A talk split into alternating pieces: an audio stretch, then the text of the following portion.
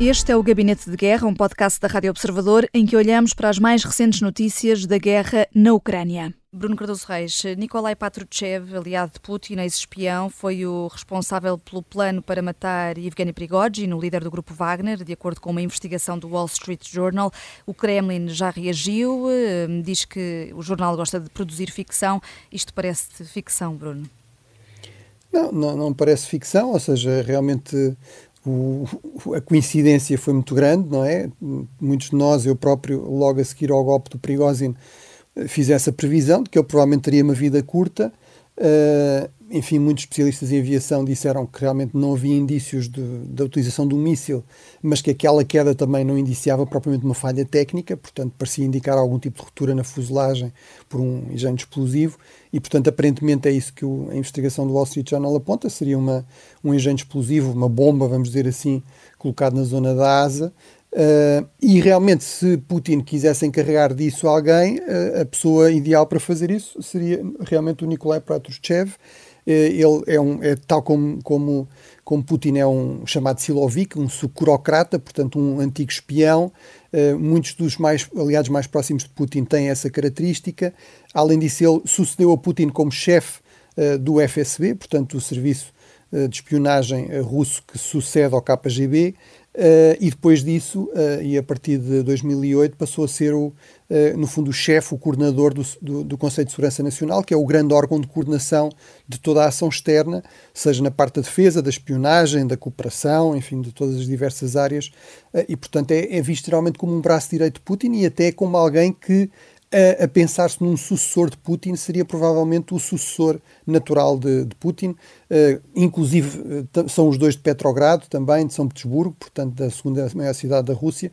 Uh, portanto, conhecem-se há, há, muitas décadas e, portanto, são, é realmente visto como alguém de, de, total confiança de Putin e também como um falcão. Portanto, alguém que não hesita em usar todos os meios para garantir que Putin se mantém no poder, que este regime nacionalista se mantém no poder.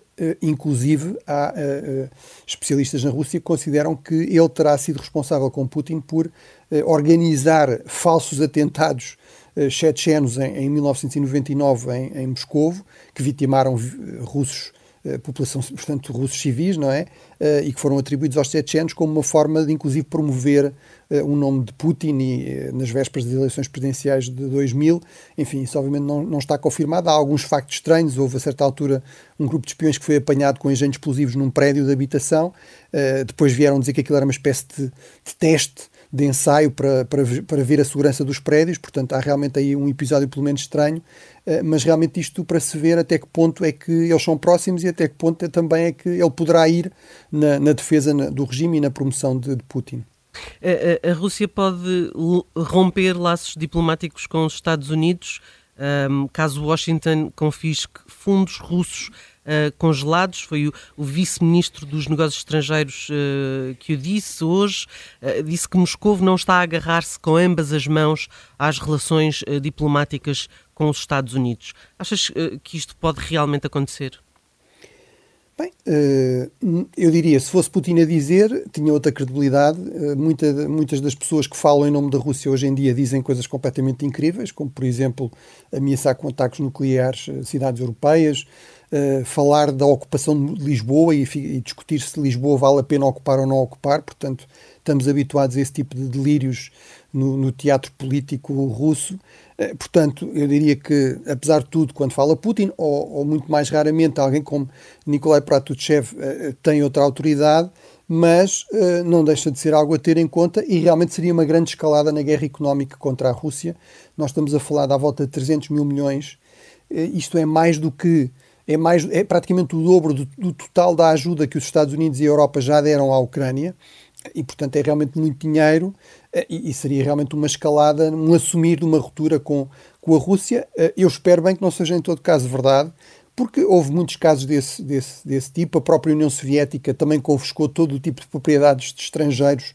Uh, e parece-me a mim que é fundamental que, mesmo entre países adversários e até inimigos, o mais possível se mantenham contactos diplomáticos eh, também é verdade que, às vezes, quando esses contactos são interrompidos formalmente, depois encontram-se mecanismos mais informais, mais discretos, mais secretos, para manter esses contactos. Por exemplo, estamos a ver isso agora entre Israel e o Hamas, não há contactos, não há negociações, mas quando é preciso libertar reféns, os, o chefe da Mossad, o chefe da CIA, eh, os responsáveis dos serviços de informações do Qatar encontram-se, falam e acaba por se encontrar aqui eh, algum mecanismo para, para se conversar. Mas, em todo caso, seria, seria um péssimo sinal se houvesse essa ruptura de relações. É muito importante, como eu digo, que, eh, sobretudo, eh, países que têm mais relações tenham relações diplomáticas, ou seja, as relações diplomáticas não devem ser uma espécie de prenda que se dá aos países amigos, com os quais muitas vezes essas relações até não são assim tão relevantes.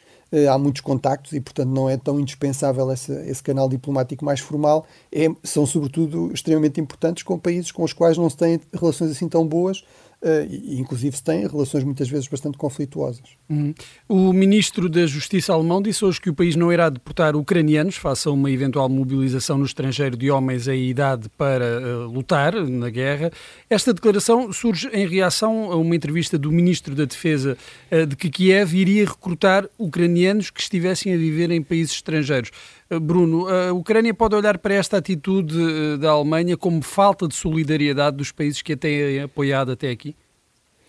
Bem, eu, eu, quando falámos disso da primeira vez, eu, eu, chamei a atenção que isso seria um problema, ou seja, que seria uma fonte provavelmente de tensões, porque eh, de facto não é prática habitual eh, os países europeus, no fundo, deportarem pessoas para ir fazer serviço militar obrigatório numa zona de guerra, não é? Eh, é verdade que o caso da Ucrânia é aqui um caso especial, não estamos a falar de conflitos como a guerra civil na Síria ou no Sudão ou no Iêmen, onde muitas vezes as pessoas fogem e depois encontram refúgio na Europa. Uh, mas apesar de tudo, uh, acho que será uma questão complicada realmente. Ou seja, no fundo, eu pus desde o início essa questão, que é uh, essas pessoas até podem ter a obrigação legal de prestar serviço militar obrigatório, de se apresentarem se forem convocados, mas estão em países estrangeiros e, portanto, aí raramente esses países realmente isso está incluído, digamos, nos mecanismos de deportação rápida essa ideia de, da obrigação de prestar serviço militar.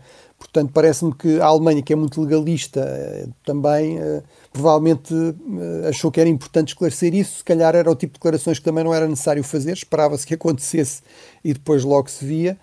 Mas enfim, mas acho que é um sinal claro de que haverá esse problema e provavelmente eu diria colocar-se-á também noutros países europeus onde há populações importantes de ucranianos. Um caso evidente, por exemplo, seria, seria o da Polónia, que é talvez o país onde há mais ucranianos refugiados. Uhum. Mais um último ponto na nossa ordem de trabalhos, Bruno. Foi notícia de que uma criança ucraniana foi morta à frente da família na cidade ocupada de Kherson. Aparentemente terá tido uma uh, fotografia. Uh, Bruno, será mais um crime a juntar à lista de crimes de guerra de que a Rússia está acusada? Bem, uh, obviamente não se pode atingir deliberadamente população civil e, como eu tenho chamado aqui a atenção, isto sem desvalorizar a tragédia humanitária que está a passar em Gaza, a verdade é que há uma diferença fundamental Bem, há duas. Uma é que Gaza é, o, é o terceiro território mais densamente povoado do mundo, portanto é muito difícil fazer operações militares, mesmo com muitos cuidados, sem causar mortes civis. Infelizmente, não parece que tenha sido sempre o caso por parte das forças israelitas.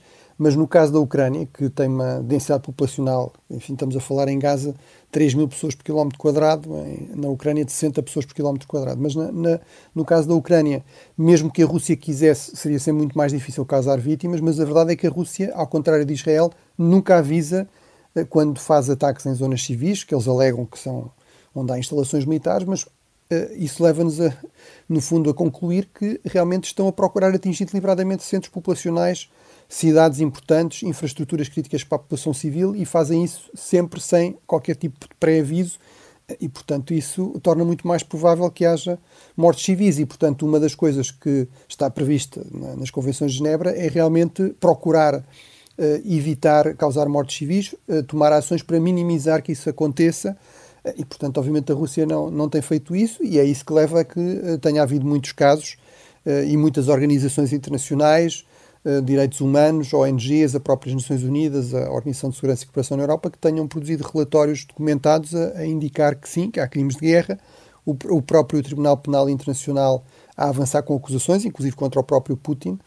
Eh, e, portanto, sim, diria que este é, é mais um caso que ilustra, infelizmente, esse, esse drama que é eh, a Rússia poderia optar por concentrar no essencial o seu esforço militar na, na linha da frente, porque esta é uma guerra convencional, em que as tropas ucranianas estão bem identificadas, onde há de facto milhares de quilómetros de, de trincheiras e de, e de, posições militares, mas em muitos casos opta por atacar preferencialmente na retaguarda, muitas vezes a centenas de quilómetros da linha da frente, uh, alvos civis uh, e grandes centros populacionais, como é o caso da cidade de Kherson, que tem sido um alvo, digamos, desde que a Rússia foi forçada a abandonar essa zona do, da margem, da margem uh, ocidental do Dnieper, que tem sido um alvo frequente de ataques russos, inclusive até com, com artilharia também. O Gabinete de Guerra é um podcast da Rádio Observador. Vai para o ar de segunda a sexta, depois do noticiário das nove e meia da manhã. Tem nova edição depois eh, da síntese das quatro e meia da tarde e está sempre disponível em podcast. Eu sou a Vanessa Cruz.